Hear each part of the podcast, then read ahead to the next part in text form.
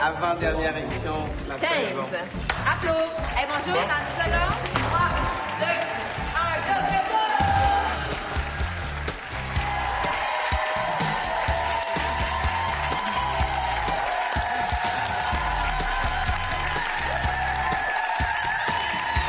Bienvenue à Deux Hommes en Or. Ce soir, à l'émission, On n'a pas tous les jours 20 ans, mais son émission, oui. Infoman en personne, Jean-René Duport. Comme acteur, il vend du rêve. Et comme homme d'affaires, il vend du rêve et de la bière. Rémi-Pierre Paquin. Elle change le monde une collation à la fois. La nouvelle dragonne Marie-Josée Richer. Et en chéri, viens voir ça, il existe maintenant un autre endroit que la douche pour chanter nu.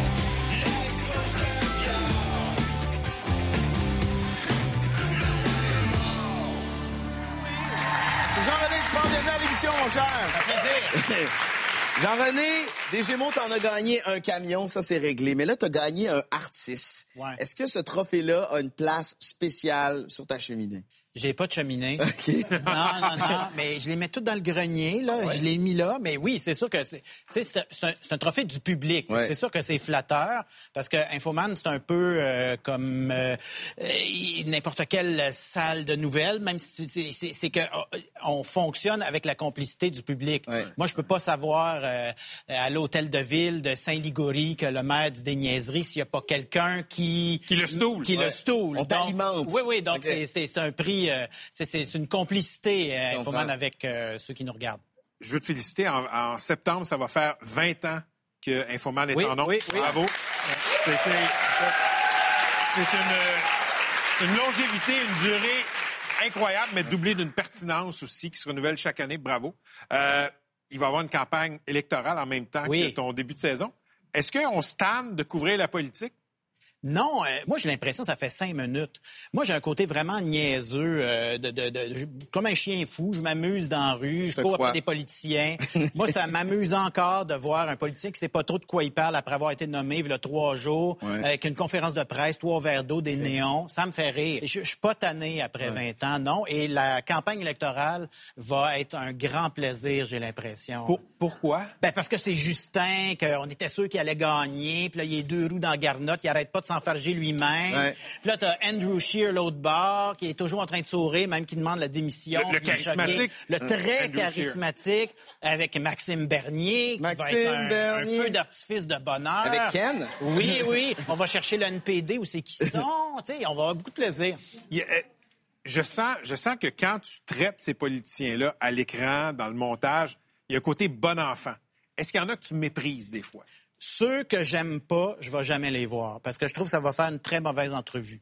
Je peux, je peux pas, je pourrais, je pourrais pas interviewer quelqu'un que je déteste. Comme qui? Il y en a pas beaucoup. Euh, mais, mais. Tu sais, je, disais à la blague, j'ai- pas beaucoup. Euh, tu sais, je pourrais pas être chroniqueur comme toi parce que j'ai pas tant d'opinions que ça dans la vie. Et je, vais les voir, puis je les écoute parler, puis euh, ah lui il a dit ça, lui il a dit ça. Donc j'essaie de, de- moi je trouve que c'est un avantage de, de de pas trop être convaincu d'avance. Je, je, je dis toujours à la blague, c'est comme mes animaux de compagnie. Ah lui il fait ça, regarde, ah lui Ouais. il fait ça. Donc j'essaie de suivre ça comme un Comme, comme, un- comme on regarde un zoo. oui, pareil, c'est ça. Mais moi, j'ai pas la prétention de faire mieux qu'eux. Euh, et je les laisse aller, puis je leur laisse le droit de vivre, ce qui est quelque chose de rare en 2019, euh, parce que la majorité sont quand même de bonne foi. C'est quand ils arrivent dans la mélasse de la grosse machine que là, ils sont un peu désemparés. Pour moi, Infoman n'a pas d'âge, mais ça fait quand même 20 ans. Vieillir, là, ça te fait-tu suer? Euh, c'est pas une question que j'aime bien aborder. euh, Je me Non, suis bien renseigné, genre. Oui, oui. Non, je, je, je- c'est pas. euh, j'aime pas pas parler de ça, mais j'aime pas. Je trouve que c'est pas une notion importante ou intéressante, dans le sens, tu sais, je te disais tantôt que ça faisait cinq minutes dans ma tête qu'on faisait cette émission-là. J'ai vraiment l'impression que ça fait cinq minutes. Je, je n'ai pas l'impression que ça fait 20 ans. Euh, et, et- et je pense que j'aime mieux rester de même. Euh, parce que si je le réalise, je vais peut-être pogner un sens- vertige. je sens un inconfort. Mais non, mais j'aime pas ça, vieillir. Moi, c'est, c'est- c'est- c'est- moi, là, c'est, c'est- c'est connu dans le milieu et dans mon bureau. La journée de ma fête, je suis en tabarnak. Parlez-moi Ah ouais? pas. Ah ne ouais, me dites pas bonne fête. Non, dans le bureau, ils ont peur. Il y en a la pas un qui me souhaite bonne fête. Je veux rien savoir. Ok. Quand t'as fait? Non, je- Qu'est-ce que tu ne peux plus faire aujourd'hui que tu pouvais faire il y a 20 ans, disons, dans les premières saisons d'Infoman? Je pense qu'on peut faire la même affaire. La différence, c'est que y a le, le canal de communication entre l'émetteur et le récepteur est maintenant instantané. C'est-à-dire que si je dis quelque chose qui plaît pas, ben les réseaux sociaux vont me le dire intensément. C'est-à-dire qu'on n'était pas préparé avant. Tu sais, avant, v'là 20 ans, au début d'Infoman, quand on voulait faire une plainte contre Infoman, ben, il fallait écrire une lettre, coller un timbre, trouver l'adresse, puis là que ça se rende sur un bureau, qu'il lise. Puis, tu sais, là, clic, clic, clic, clic, clic, enter, et c'est fini. Donc, je pense qu'il faut s'habituer à avoir une réponse rapide, puis à vivre avec cette espèce de, de bordel-là. Moi, je trouve que c'est plus l'intensité du jugement qui, qui est un peu déroutant. Tu, tu dis une affaire de pas correct, puis t'as plus le droit de vivre. C'est fini. Tu, tu peux pas partir. Ça va tout de suite à t'as plus le droit de vivre. L'absence de nuance. Oui, l'absence de nuance, ça, c'est quelque chose qui est des fois un peu déroutant. Mais en étant un peu à l'écart de ça, je pense que je m'en sors bien. Je me, je me trouve quand même privilégié. Je suis assis entre le journaliste le plus influent au Québec, qui donne son opinion sur tout, et l'animateur de, de variété le plus apprécié au Québec, qui joue habilement et avec sarcasme avec l'actualité. Fait que ça m'amène à me poser la question suivante. Est-ce qu'on a besoin que l'actualité passe à travers un prisme pour qu'on l'apprécie? Ben, t'as pas le choix. C'est, c'est, je pense que ça va toujours passer à travers un prisme. Non, mais C'est- le, le- le journalisme c'est-à-dire juste nous rapporter la nouvelle la plus véridique et simple possible, c'est pas assez?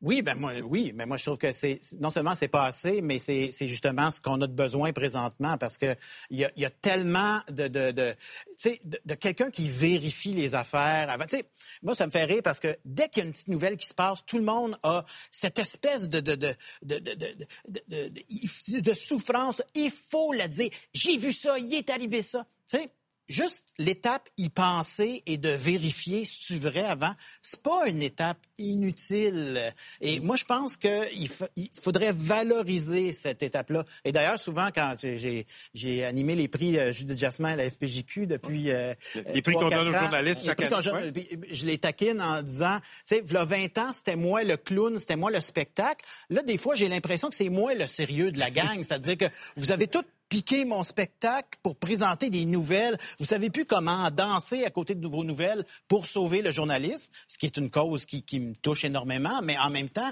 moi, je trouve que c'est le sérieux, la rigueur, puis justement la vérification des faits qui devrait être le meilleur vendeur et non pas les- les- la danse à claquettes à côté de la nouvelle.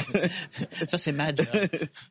Tu es en pleine préparation de la prochaine saison, deuxième saison, de l'émission Le Gros Laboratoire à Explora. Oui. Et, et là, vous mettez des gens, des humains dans des situations où vous testez comment ils vont réagir. Oui. Qu'est-ce que tu as appris de plus fascinant sur la nature humaine dans ces tournages-là? Ah, c'est étonnant. Euh, premièrement, c'est vraiment génial à faire comme émission parce que quand est-ce que tu as 100 cobayes devant toi, puis tu peux essayer plein d'affaires? C'est bon. Euh, que que l'humain est... ex- C'est très paradoxal ce que je veux dire là. Que l'humain est à la fois extrêmement prévisible et à la fois extrêmement imprévisible.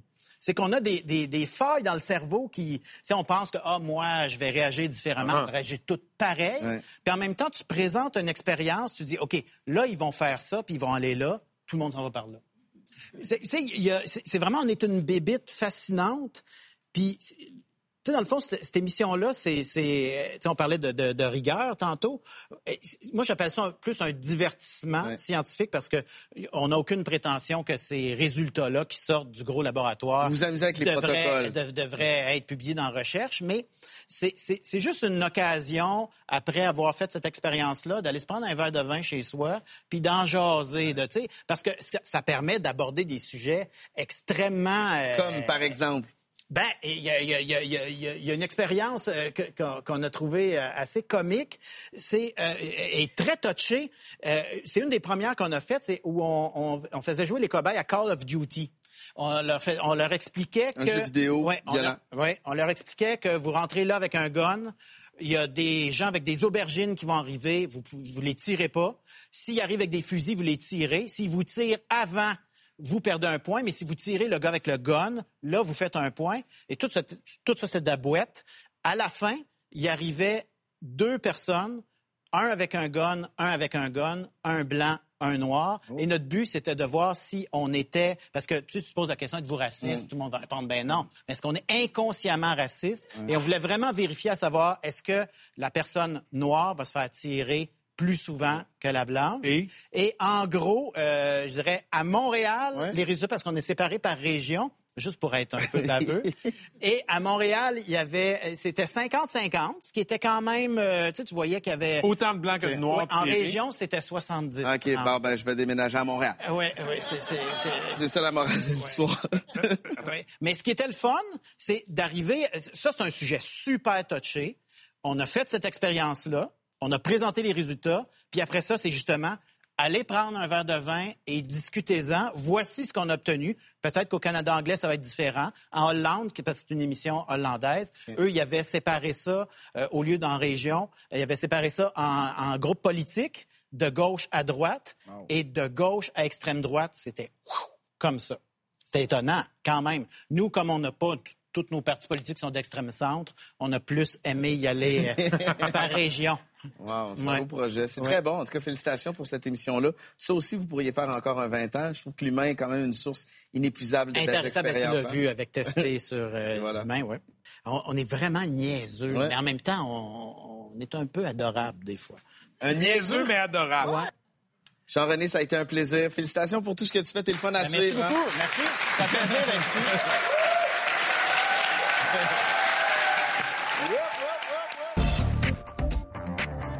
Dans le grand laboratoire, vous avez démontré que la vieillesse avait une odeur. Ouais. Ça fait 20 ans que tu fais Infoman. Est-ce que Ouais. tu trouves que tu commences à sentir quelque chose? La, la première question, c'était est-ce que les vieux ont une odeur? Et ça a été répondu à, je pense, c'est 73% oui, c'est clair comme résultat. Et moi, je voulais, dans la deuxième saison, refaire cette expérience-là et déterminer à quel âge tu commences à sentir le vieux. Peut-être que je sens le vieux depuis, euh, depuis toujours. C'est à Saint-Jérôme, on sent le vieux vite. Il y a des répliques cultes dans, dans, Ah, dans, cette, dans cette pièce de théâtre-là. J'aimerais que tu, tu me proposes ta préférée ou tes préférés. Ben, en fait, moi, c'est un petit regroupement de répliques. Ok. À, à chaque fois, ça se passe. Toi, as-tu des passions? Plus. Mais j'aime bien ça me faire griller. Ah, ouais, j'aime bien ça me faire griller. là. Déjà, là, me faire griller, c'est sa passion. Euh, moi aussi, j'adore ça. Ah, et toi, laisse ça. ça. Ça va bien, man?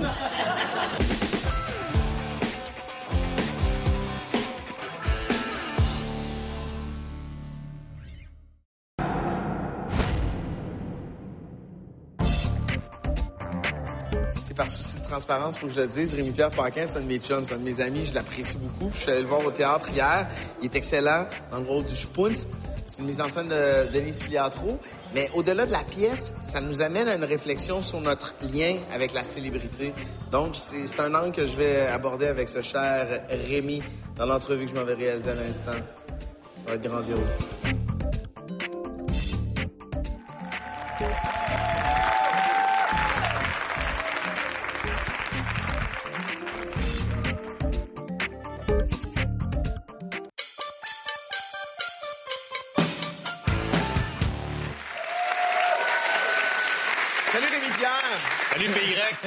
Bienvenue à l'émission. Merci, man. Là, ces temps-ci, tu joues euh, dans le Spunz, qui a été euh, créé dans les années 30. Tu joues aussi dans la reprise des Voisins, Ouais. une pièce mythique euh, qui a 40 ans. Tu joues aussi dans Les Pays d'en haut, Ouais. euh, qui est une œuvre qui date des années 30. Fait que si je comprends bien, en vieillissant, on joue juste dans des vieilles affaires. C'est un peu, C'est rétroactif, c'est un peu ça, mon bidou? Ouais, à 80, ça va être des années 20. Ouais, ça va jouer Jésus. Je vais descendre. Jésus. T'as-tu un attachement pour les œuvres mythiques ou c'est euh, le hasard qui fait ça dans ta carrière? Ah, c'est le hasard. C'est genre. euh, En fait, on me présente quelque chose, puis si j'ai le goût de le faire, je le fais. Non, j'ai pas. Je pense pas beaucoup au futur, euh, ni, ni trop au passé. Là, fait que C'est quand ça arrive. Ouais, c'est quoi ça? Ouais, ça me tente. Euh, c'est- right. vrai, pour vrai que tu incarnes ça. Tu m'as pas l'air d'un gars stressé par les contrats ou par euh, Hey, la, carrière. Quand ça chie, oui. là. OK. Je veux dire, tu sais, C'est sûr, ce moment donné, si je suis un bout de sans travailler, je vais être sur le nerf, mais je veux dire, euh, je pense, c'est ça, je pense pas, je me projette pas bien, bien dans le futur. Le Spoon, ce que tu présentes en ce moment, Ouais. c'est une mise en scène de Denise Filiatro. Je suis allé le voir, c'est au Rideau Vert. Ouais, t'es venu? Je, je veux savoir c'est quoi un Spoon. Savez-vous c'est quoi un Spoon? Explique-nous c'est En quoi fait, un spoon, c'est euh, c'est ça, ça vient de l'anecdote qui est sur le tournage de Pagnol. Il y a un gars qui vient, ils sont en train de tourner un film, et là, le gars arrive, puis il fait hey, moi, je serais capable de jouer. Ouais, moi, je suis pas, je suis un bon, euh, je suis comédien, je fais rire le monde. Euh, moi, je pourrais faire une belle carrière. Fait qu'il arrive là, et là, ils se sont mis à niaiser, puis faire un faux contrat, puis tout ça. Puis le spoon, c'est ça, c'est quelqu'un qui, qui a une belle naïveté, qui pense qu'il peut le faire, mais qui est quand même euh, déterminé. Fait que c'est une belle détermination et une belle naïveté. Qui dit, moi, je suis capable d'être un artiste. Moi, euh, j'ai ça dedans de moi. C'est comme un don que j'ai. Moi, je peux faire carrière, puis je peux changer les affaires. Mais mais il y a quelque chose de, de cute dans cette naïveté-là. Pour, pour avoir le, le rêve de, de, de faire un métier ou d'avoir une carrière, il faut se sentir investi de quelque chose pour, pour s'abandonner et décider de, de s'y lancer? Ah ben oui, on a un côté, tu sais, quand tu décides de faire ce job-là, tu as un côté spoons aussi. là, Ouais. tu sais, je veux dire, euh, tu penses, en fait, c'est ça, tu sais, je te disais tantôt, moi je pense pas trop au futur et pas, euh, pas tant au passé, mais tu as ce côté-là qu'il faut pas que tu penses trop si ça chie ce qu'on fait, man. Fait que tu sais, il faut vraiment que tu y vas, tu, tu, tu fonces là-dedans puis tu dis, ben, je vais le faire, peu- advienne que pourra, euh, on s'arrangera. Fait que oui, on a un petit côté spoons euh, dans le milieu artistique. Là. Je trouve que ta, ta pièce, ça demeure une super belle réflexion sur la célébrité. Puis il y a une phrase qui m'a vraiment fait réfléchir là-dedans. Personnage qui dit à un moment donné, hey, j'ai un voisin qui s'est inscrit à des cours de chant pour aller à la voix, au lieu d'aller à la voix parce qu'il sait chanter. Ouais. Je trouve pas que ça résume bien notre époque, ça, que la célébrité, c'est un objectif en soi Oui. plutôt qu'une conséquence. Oui, oui, effectivement. Puis tu sais, quand je vais dans... Des fois, je passe dans des classes, tu sais, je rencontre des jeunes, puis tout ça, puis... Tu sais, ça fait, je sais pas combien de temps ça fait que, que je fais ce métier-là, mais je veux dire, j'ai vu une- un changement, peut-être à cause des téléréalités, peut-être à cause des réseaux sociaux, mais avant, on me disait, euh, j'aimerais ça être chanteur, ah, moi, j'aimerais ça être comédien. Mais là, il y a de plus en plus de monde qui dit, hey, moi, j'aimerais ça être une vedette. Oh. Fait que, ah ouais, mais qu'est-ce que tu veux faire? Je sais pas. Je sais pas. Euh, je veux être une vedette. Ouais, mais man, euh, tu sais, c'est pas nécessairement le but. Tu sais, moi, je suis pas pour être une vedette que j'ai, tu sais, j'ai fait ça, c'est parce que je veux être comédien. T'as commencé par l'impro, les cours de théâtre, t'as ouais. t'as appris ton, ton métier. tu ça, tu vas à l'école, tu fais tes affaires, mais il y a de plus en plus de kids qui, j'ai l'impression, qui veulent juste euh, avoir leur petit bout de gloire, mais tu sais, sans savoir qu'est-ce qui... Parce que il faut que tu aies un moteur fort pour réussir là-dedans, parce que tu reçois une coupe de claques à la gueule. là. Tu Je veux dire, tu fais, Ah, mon Dieu, tu doutes, puis ça, vas-tu réussir? Ça va-tu marcher mon affaire? Tu peux pas... Tu peux pas tout faire ça en se disant que le seul goal, c'est la célébrité. J'ai envie qu'on parle des voisins. Tu vas jouer cette pièce-là cet été à la Maison de la Culture de Drummondville. C'est une pièce culte qui va avoir 40 ans. Vous connaissez les voisins, bien entendu. Pour les gens qui connaissent pas les voisins et qui connaissent pas le deuxième degré absurde de cette pièce-là, pourrais-tu nous résumer le concept? Et c'est vraiment un chef-d'œuvre, Louis Saya, euh, Claude Meunier, qui, ont travaillé sur. C'est sur la non-communication. Tu sais, on a tout, on connaît tout du monde, un monon, une matante, euh, du monde qui qui jase, puis Qui disent ils rien? disent rien, man. C'est mon Dieu, ils parlent de rien, ils disent rien. C'est juste des formules, tu sais. Puis à part ça, Mais bon, la mayonnaise. mais bon, la mayonnaise. Et c'est sur la non-communication, puis l'espèce de tristesse, puis aussi sur le. Moi, quand je... moi, j'ai enregistré ça sur ma, ma VHS quand j'étais jeune, puis je tripais là-dessus. Parce qu'il y a comme le, le- le téléfilm. le, ouais, téléthéâtre qui, a qui passé à Télé-Québec dans le temps. Avec Rémi Girard, Gérard. Louise Richer, André Ah ouais, Ducharme. Marc Messier, ouais. André Ducharme. Puis, moi, je l'avais enregistré, je l'ai regardé, je sais pas combien de fois, mais je tripais là-dessus. Là. Fait puis moi, je voyais juste le côté drôle. Mais quand on a refait la lecture la première fois avec la gang, je suis dit, oh mon Dieu, c'est bien triste. Mm. Puis j'ai vu la tristesse que je voyais pas quand j'étais kid, tu sais. Puis, euh, tu sais, comme euh, euh, l'espèce de coupe, justement, que Marc Messier faisait, puis que là, euh, Jean-Michel Anctil puis Brigitte Lafleur font, qui, la femme est en dépression, mais tu sais, ils sont mariés, il n'y a pas d'outils, même, pour l'aider. Puis, tu sais, c'est un souris, va mieux aller, là. C'est ouais, c'est peut-être plus compliqué que ça. Mais c'est drôle, c'est drôle, là. Moi, ça me fait rire, là. C'est- C'est très le fun. Qu'est-ce qu'il y a de, de pertinent 40 ans plus tard dans, dans cette pièce-là? Ben, la non-communication, ça existe encore là, vraiment. Là. Même si on est dans un monde de pas mal plus de communication qu'avant. Je veux dire, les humains, des fois, hein, on, s'assoit dans une espèce de pattern, puis on veut plus rien brasser, puis qu'on on veut juste être correct socialement, puis on veut pas... euh, tu sais, on veut pas, on veut pas sombrer. là. Fait qu'on on y va avec la trail facile. Mais c'est drôle parce qu'on sait que on va jouer certains soirs, puis il y a une partie du public qui trouvera pas ça drôle. OK. Tu sais, euh, Marie-Lise Bourg, qui, est dans- qui joue euh, mon épouse, Luce, là-dedans, ben, elle, elle a, mo- elle a montré à son père le téléthéâtre. Puis son père, euh, oh, tabarnak, c'est pas drôle, ça. mais après, il y a comme. Mais au départ, tu sais, c'est l'espèce de premier contact. Oui, mais il n'y a pas de blague. OK. Oui, mais c'est ça, c'est pas. C'est pas des blagues, c'est moment donné, t'embarques dans une espèce de mode D'univers. d'univers, de non-communication.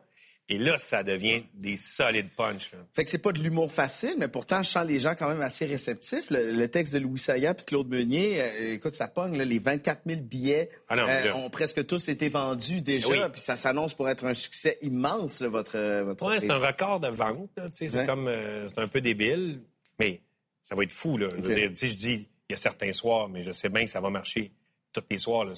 Mais il y a un côté deuxième degré qu'il faut que tu embarques dedans. Quand tu embarques, tu passes la meilleure soirée de ta vie. Il y a des répliques cultes dans, dans, Ah, dans, cette, dans cette pièce de théâtre-là. J'aimerais que tu, tu me proposes ta préférée ou tes préférés. Ben, en fait, moi, c'est un petit regroupement de répliques. À, à chaque fois ça se passe, je capote. C'est euh, personnage un peu mal à l'aise qui est joué par Jean-Michel Anctil qui demande à Marie-Lise Bourque, euh, Luce, puis as-tu... euh, toi, as-tu des là, Luce, mais j'aime bien ça me faire griller. Ah ouais, j'aime bien ça me faire griller. là. Déjà, là, me faire griller, c'est sa passion. Ouais, moi aussi, j'adore ça. Ah, et toi, ben, ça, ça, ça va bien, man? Euh, Québec, Le sein, il fait pas si beau, man. Québec. Ah, c'est ça. Puis là, euh, et là, euh, oui, j'aime bien ça me faire griller. Et Marie-Chantal Perron, son personnage, qui fait Ah oui, elle a grillé, elle grille. Une vraie dinde. Mais tu sais, il n'y a pas de. C'est pas une insulte. C'est de, oui, c'est vrai, je grille beaucoup. Une vraie dinde. Et même, c'est l'espèce. C'est tellement bien écrit. C'est des- c'est un côté, un côté orfèvre. Là, tu sais. ils, ont écrit les, les- les répliques. Puis je parlais avec Claude Meunier au lancement. Puis il a écrit l'espèce de scène où mon personnage euh, fait une crise cardiaque en faisant de la, de la charade. Là. Ben, ce, ce- ce sketch-là, il écrit ça, il avait 19 ans. Ouais. Puis c'était ses, voisins, il checkait ses voisins, puis il écrivait, il écrivait. Puis c'était exactement ça. Puis dans le texte qu'on a reçu, il y a un moment donné, Ch- c'est écrit Charles dit, mais il n'y a pas de Charles dans la pièce. Puis je dis à Claude, pourquoi à un moment donné, c'est écrit Charles? C'est une, une erreur à l'impression? Il dit non, non, il dit, ben, oui, c'est une erreur à l'impression. C'est vraiment le nom de mon voisin à l'époque que j'ai comme inconsciemment écrit le nom, puis j'ai continué. Ça c'est resté dans. Quand tu reçois le texte des Original, voisins, wow. il y a Charles qui est là, Monique apparaît comme une espèce de petit trésor. euh. Fait que si je comprends bien, tu vas, tu vas prendre ton pied et bien t'amuser cet été. Mais, hein, Une- solide. Une chose à la fois, le Spoons présenté au Rideau Vert, euh, mise en scène par Denise Filiatro, puis euh, à Drummondville pour euh, les voisins cet été. Ça a Exact. été un plaisir, mon ami. fini, puis ouais! Ah, c'est déjà fini. Ah non, c'est la point 5. On sait que t'es né à Saint-Jérôme. Pense qu'un jour, ils vont nommer un parc, une rue ou quelque chose. Parce qu'en ce moment, il y a juste le curé Labelle. Oui, mais le curé Labelle est une institution là-bas. Le curé Labelle euh, est, est central. à- Non, moi, je pense pas qu'ils vont rien nommer euh, parce que j'ai j'ai souvent bavé euh, Saint-Jérôme. Mais Sorel avait un parc, y avait Salaire.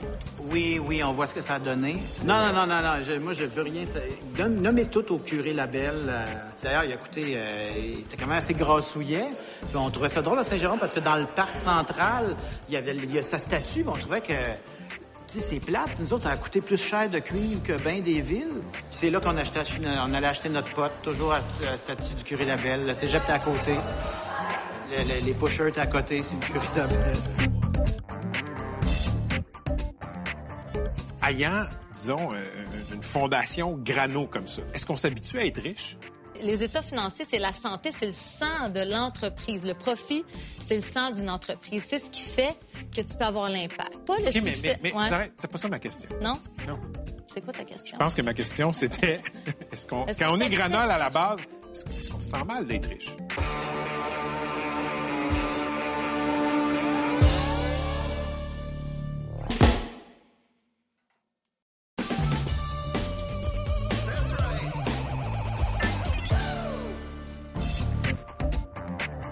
Vrai job pour actionnaire de bar. Oui, exact. Es-tu genre de propriétaire à payer des tournées aux clients? Écoute, plus je suis chaud, plus je paye des tournées. Fait que, piège, hein? Ça m'arrive. Question du public, à quelle heure il faut y aller pour avoir des chances de te rencontrer? À l'ouverture, à la fermeture ou n'importe quand entre les deux parce que tu es tout le temps là? C'est plus en début de semaine. euh, tu sais, les, les congés de comédiens, c'est souvent dimanche, lundi, là, comme les congés de restauration et les congés de coiffeuse.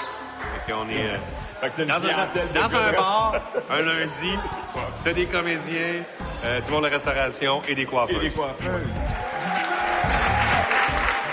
Marie-Josée Richer, c'est elle que je m'en vais interviewer. C'est la cofondatrice des collations Prana. Et surtout, c'est la nouvelle dragonne à Radio-Canada.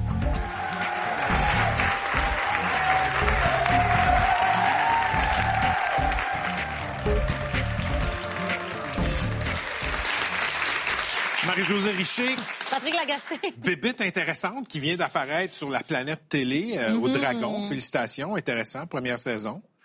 Euh, vous êtes la cofondatrice de Prana. Ouais. Et euh, là, maintenant, à la télé, vous écoutez des entrepreneurs qui viennent vous présenter leur projet de vie. Puis écoutez, j'ai toujours trouvé ça un peu cruel, cette parade-là de gens qui viennent présenter le fruit de leur créativité. Et là, on dit oui ou non, ou vends-moi une part moins chère. Vous trouvez pas ça cruel? Ben, je pense que, je veux dire, c'est un peu ça le deal. Ou, tu sais, quand tu vas à la télé, tu sais, quand tu fais ton pitch, que ce soit devant la banque ou devant tes acheteurs ou tes consommateurs, je veux dire, le but, c'est un peu de vendre sa salade. Je pense que ça fait partie de la game de la business. Euh, puis ça donne tellement de belles opportunités de, de motiver l'entrepreneuriat, de montrer là, sa, sa business au grand jour euh, avec peu d'argent, on s'entend. C'est tellement une belle visibilité pour les entrepreneurs de- d'avoir accès à un si grand nombre de Québécois dans leur salon. Euh, je pense que ça vaut la peine de se mettre en dessous un peu de la guillotine. que je connais rien là-dedans, sauf que il me semble que si l'idée est si bonne que ça, t'as pas besoin d'aller à la télé pour la présenter, pour trouver, quémander du financement. Non, mais on a toujours besoin de visibilité. Be- Peut-être qu'on n'a pas besoin d'un investisseur, mais on a toujours besoin de visibilité. Puis c'est ça aussi le but de l'émission, c'est de faire rayonner l'entrepreneuriat québécois, puis de dire au monde dans leur salon, de faire comme, hey, attends une minute, ouais, ça, ça me donne telle idée. Ah ouais, ok, tel commentaire. Peut-être, le but, c'est d'inspirer le monde à se partir en affaires, un peu d'aller euh, contre ses peurs ou euh, vers ses peurs pour pouvoir peut-être changer les choses euh, à sa façon. Puis je pense que c'est de montrer des modèles différents euh, pour que ça atteigne les gens finalement. Vous avez, vous avez un profil qui, est- qui est très intéressant. Vous avez, bon, à un moment donné, vous avez tout quitté, vous êtes parti en Inde, et puis euh, vous avez ouvert un, un resto VG là-bas. J'avais pas grand-chose. Hein. Non, c'est ça. J'ai tout quitté, mais j'avais pas grand-chose. Mais vous êtes parti, vous avez décrit ça comme un voyage initiatique de cinq ans. Bon.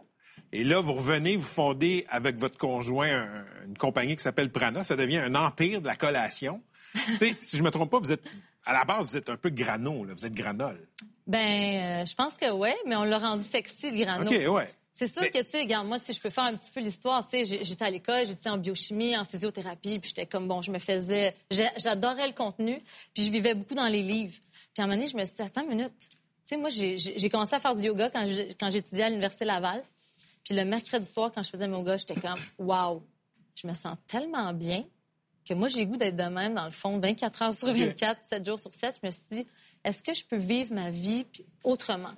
Fait que je suis partie en Inde pendant cinq ans, puis c'est là où je, je suis devenue un peu plus la personne que je voulais être. Tout ça est en constante euh, remodelage et création. Là, on s'entend que c'est pas à 24 ans qu'on se découvre, mais je pense que quand on voyage seul, on fait face à ses peurs. Puis je pense que c'est un peu ça l'entrepreneuriat, c'est de dire, OK, regarde, j'ai peut-être pas les études, j'ai peut-être pas le- le- le- exactement ce qu'il me faut, là, c'est peut-être pas parfait, mais check, au lieu de chialer puis me dire que le système fonctionne pas, ben je vais rentrer dans le système puis je vais essayer de changer les choses à ma façon. Tu sais, C'est un peu ça l'approche.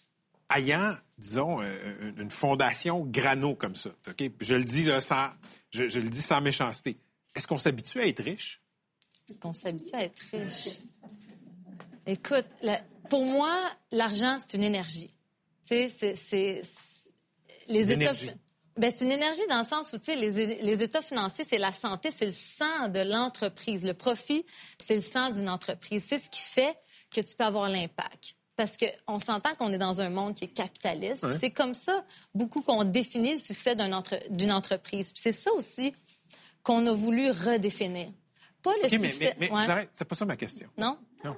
C'est quoi ta question? Je pense que ma question, c'était, est-ce qu'on, quand on est granole à la base, est-ce qu'on se sent mal d'être riche? C'est drôle parce que mes enfants, ils m'ont posé cette question-là.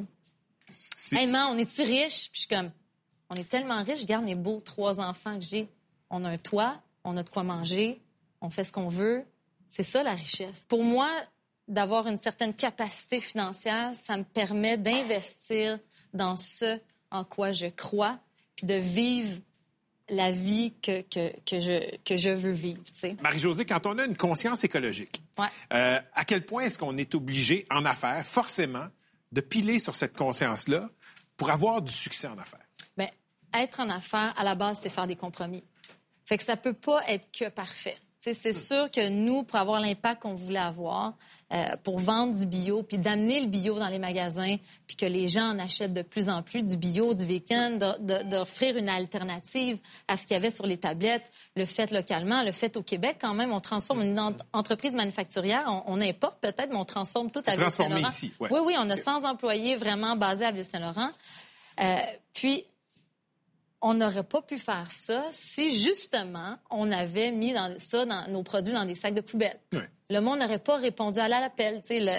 À un moment donné, on n'aurait pas eu une santé financière qui nous aurait permis, justement, d'avoir encore plus d'impact puis de bonifier nos initiatives. Tu sais, fait que ça passe par des compromis. C'est ça, la vie. La vie, c'est des compromis. Mais vous avez déjà dit que le profit pour vous, c'est pas euh, un objectif absolu. Mm-hmm. Donnez-moi des exemples euh, de moments ou de décisions qui ont été prises chez Prana où on se dit, regarde, on va peut-être faire moins de profit, Mm-hmm. mais ça va être meilleur pour la planète, mettons. Ouais, ben c'est ça. Le profit, en fait, devient plus une fin en soi. Le profit sert à répondre aux enjeux sociétals, qui sont, bon, les enjeux environnementaux puis sociaux.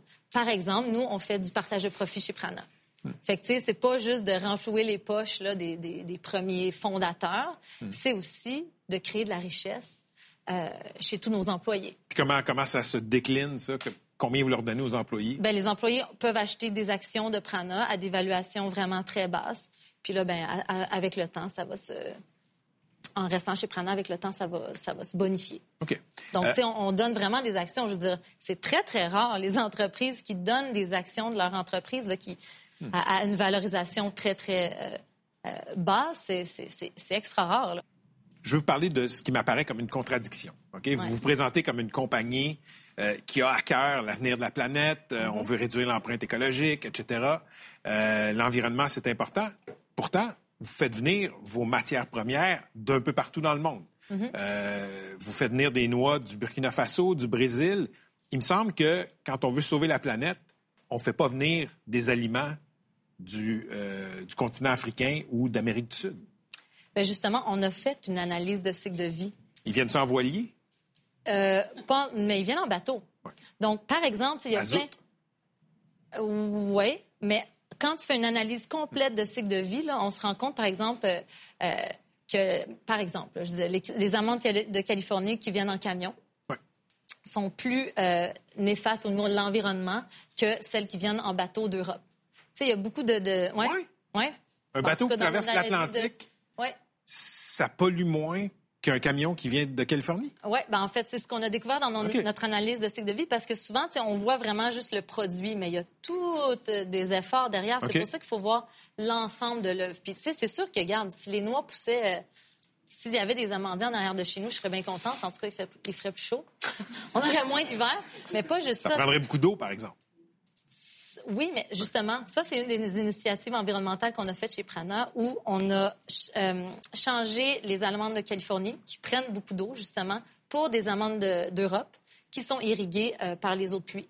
Donc, aucune irrigation, donc qui prennent énormément moins d'eau. Puis c'est des variétés beaucoup plus résistantes euh, à la sécheresse. ça. OK. Je trouve que votre mise en marché est très belle. Les sacs sont super beaux. Mm-hmm. Ils sont en plastique, ils sont pas compostables, ils sont pas recyclables. Ouais. Ça, c'est une contradiction pour une compagnie écologique. Je veux dire, est-ce que ça grugeait trop le profit d'avoir un sac qui soit bon pour la planète? C'est clair.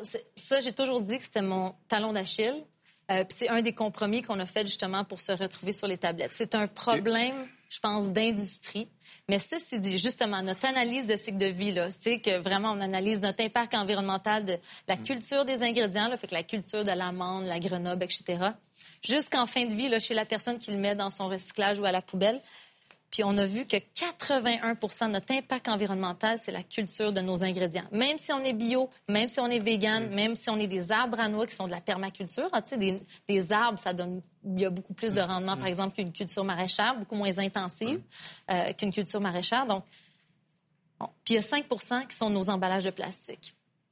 Ceci dit, ce 5 %-là, comme je dis, à chaque fois que je marche, je sens l'aiguille en dessous de mon pied. Mais reste que ces sacs-là sont en plastique. Mm-hmm. J'ai j'ai de la misère à penser que sur la planète, il n'y a pas une solution écologique qui soit pas mauvaise comme le plastique pour emballer vos produits. Ben, si c'était si simple que ça, on la prendrait, cette solution-là. Mais Mais ça coûterait plus cher, peut-être. non, c'est pas une question d'argent parce qu'en ce moment, il y a- il y a- les- la solution n'existe pas. C'est un problème extrêmement complexe. C'est un problème d'industrie. C'est un problème de coût de place. En tout cas, c'est vraiment complexe. Je veux revenir au dragon pour finir euh, sur cette émission euh, souvent controversée. hein. On a appris dans les derniers mois qu'il y a deux euh, dragons, ex-dragons, qui n'avaient pas autant de succès en affaires qu'on pouvait le penser. Euh, et là, je je vois aller, la compagnie va bien, mais qu'est-ce qui me dit qu'on ne va pas apprendre que votre compagnie, euh, Prana, est en faillite ou a les créanciers euh, aux fesses euh, dans les prochains mois? Mais écoute, on- je veux dire, dans- en entrepreneuriat, on n'est jamais à l'abri, là. Ouais. Qu'on soit petit ou gros, euh, on n'est jamais à l'abri. Je pense que c'est Mais juste. un- présentement, là, vous êtes... Non, ça tout va, va là. bien. Tout va bien. Promis, là. Ouais, ouais. Il n'y a, pas- il y a pas de créanciers qui cognent aux portes, là. Non, non, non, non. Non, Les- non. Les fournisseurs sont payés? Tout le monde est payé, Ouais. les employés sont heureux. Je pense que tout va bien de ce côté-là. Je veux dire, c'est ça l'entrepreneuriat. C'est des montagnes russes. Puis là, bon, eux, ils se- c'est ça. Quand tu es, plus euh, sur la voie publique, ben c'est sûr que ça paraît plus. Euh, mais tu sais, la réalité, là, c'est 9 entreprises sur 10. Je sais pas c'est quoi les statistiques, mais souvent, ça va moins bien. Mais c'est pas votre cas. Non, c'est pas notre cas du tout. Non, Pro- non. Promis? Promis. Je paye mes billes. Je paye mes billes. Bonne chance. Merci. Merci, gentil.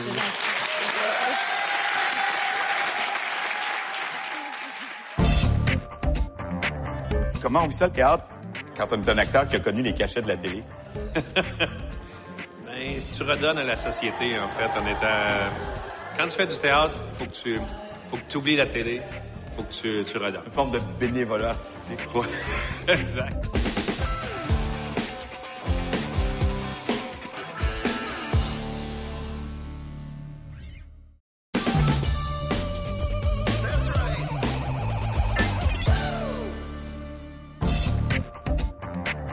J'imagine que c'est à vous qu'il faut parler si on a des commentaires à faire sur les mélanges de, de noix du randonneur. Ouais, vas-y. ben, on vous demanderait de slacker un peu sur les raisins secs et les peanuts et de mettre plus de cachou. Plus de noix de cajou, ben, le- je trouve que les proportions sont quand même bonnes, mais si tu veux, on a un service à la clientèle, c'est numéro 7, puis il n'y a personne qui répond. Non, c'est pas vrai. Non, c'est pas vrai.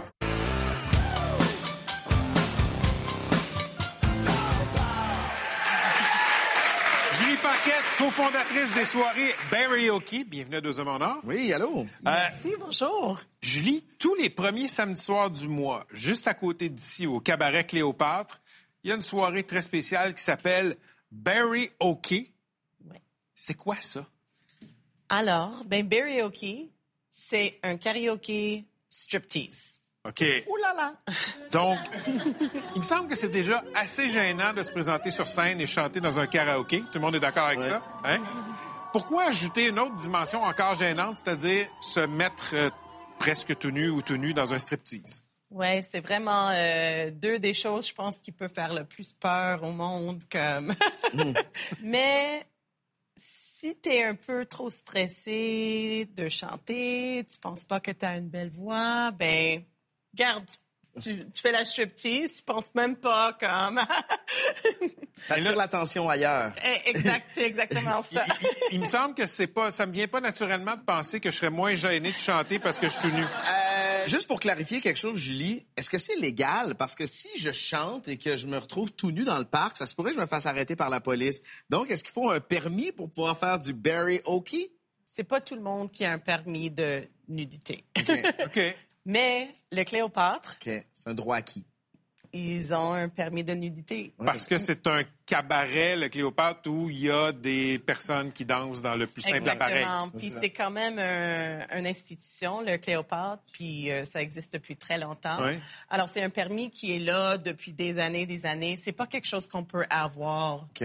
maintenant. Mais, On peut avoir ça, on peut pas avoir ça de nouveau. Julie, dans ces soirées-là, est-ce que n'importe qui peut aller chanter et se dénuder? Oui, absolument. Est-ce qu'on est... Tout le monde est bienvenu. OK. Vous avez compris, hein? tout le monde est- Oui, Puis- tout le monde. Puis est-ce que ce sont... Puis si je veux faire du karaoke, mais qu'une fois rendu sur scène, je veux pas enlever mon linge, est-ce que vous allez me chicaner si je reste habillé? Non, OK. du tout, du tout. Vous allez C'est me pas respecter. obligatoire. C'est vraiment, vraiment selon votre confort. OK. Tu vois, Julie, euh, tu, tu m'en parles, puis je deviens euh, de plus en plus confortable à l'idée de peut-être Ben y aller samedi prochain. OK, ben, Ça Mais, mais, mais j'aurais peur quand même de devenir une vedette Internet parce que tout le monde a un téléphone, tout le monde peut filmer. Est-ce que c'est c'est permis de filmer? non, ça c'est un des règles. On n'a pas beaucoup de règles, mais on peut pas prendre photo ni de vidéo, à moins que le monde donne une permission spéciale. OK. Si quelqu'un Comme, celle qu'on a eue pour euh, ce segment-ci. Eh, là. exactement. OK, d'accord. Est-ce que tu peux me donner des exemples de ce que les gens vont faire comme action de, de se dénuder? Est-ce que les gens ils vont all-in, comme on dit en bon français? Comment, ça, comment ça se passe? Alors, euh, ouais, ben il y a du monde qui vont juste comme, oh, je vais juste essayer, je vais enlever mon euh, ma veste, Ouais. puis je vais enlever comme un bas, Ouais. quelque chose de même. Facile. Ouais. Mais il y a du, du monde qui vont Qui enlève tout. Au complet? absolument, ouais, Toi, l'as-tu- complète. L'as-tu déjà fait? Ouais. Oui, tu l'as déjà fait. OK. Com- comment on se sent après avoir réalisé, tu sais, grosse finale de ta chanson, mettons, je chante Ouais. une tune de Julie Mars. C'est, j'aime beaucoup Julie. Puis là, ça finit, c'est zéro, c'est Ah zéro. ouais, ça, c'est là, une une fois bonne que, la- que, que- que l'énergie retombe, là, je suis comme, ah! Là, je suis tout nu. Ouais. Et tout le monde applaudit. Ouais. Qu'est-ce, qu'est-ce que je retire de, de l'expérience? Est-ce que je vais grandir de, de ça? Ben oui, ben c'est c'est euh, c'est définitivement un sentiment très libérateur. OK. Les premiers samedis du mois, pour les intéressés, levez la main. Hey, monsieur! on vous a spoté, on va aller zoomer sur monsieur Oui. avec les lunettes qui va être là samedi. Le premier samedi du mois au Cléopâtre, c'est tout juste à côté. Merci beaucoup d'être venu nous présenter ton concept. Merci beaucoup. Merci pour l'invitation. On se voit là-bas! Merci beaucoup. Merci.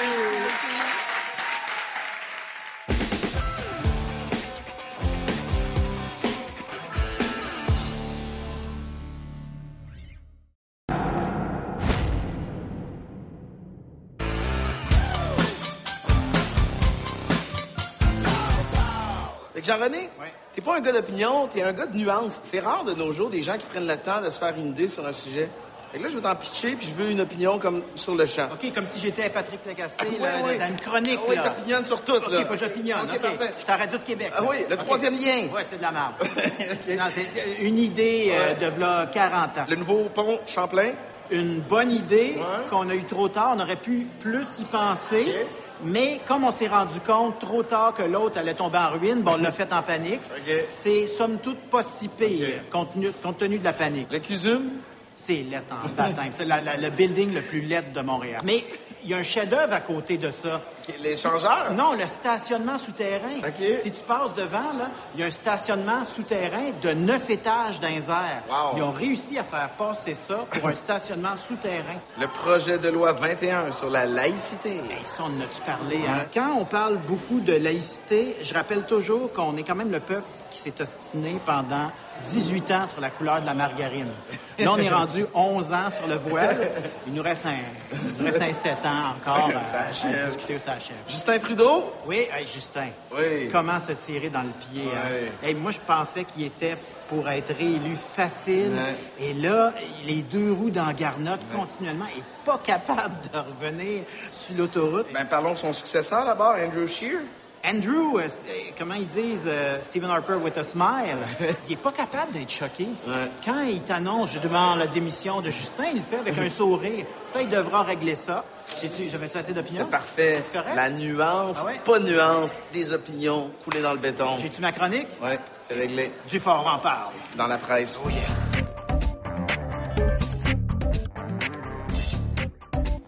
C'est tout pour cette semaine. Merci d'avoir été là. C'était l'avant-dernière de la saison. Vendredi prochain, On se revoit pour la dernière.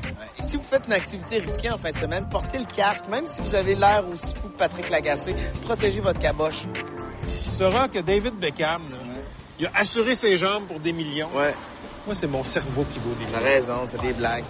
Fait que si vous croisez un de nos animateurs à vélo, protégez-le. Ça pourrait être le vôtre. Quoi que s'il se faisait écraser, il me semble que ce serait bon pour notre Facebook, non? Je t'ai entendu, puis arrive là. C'est une blague. Je t'aime!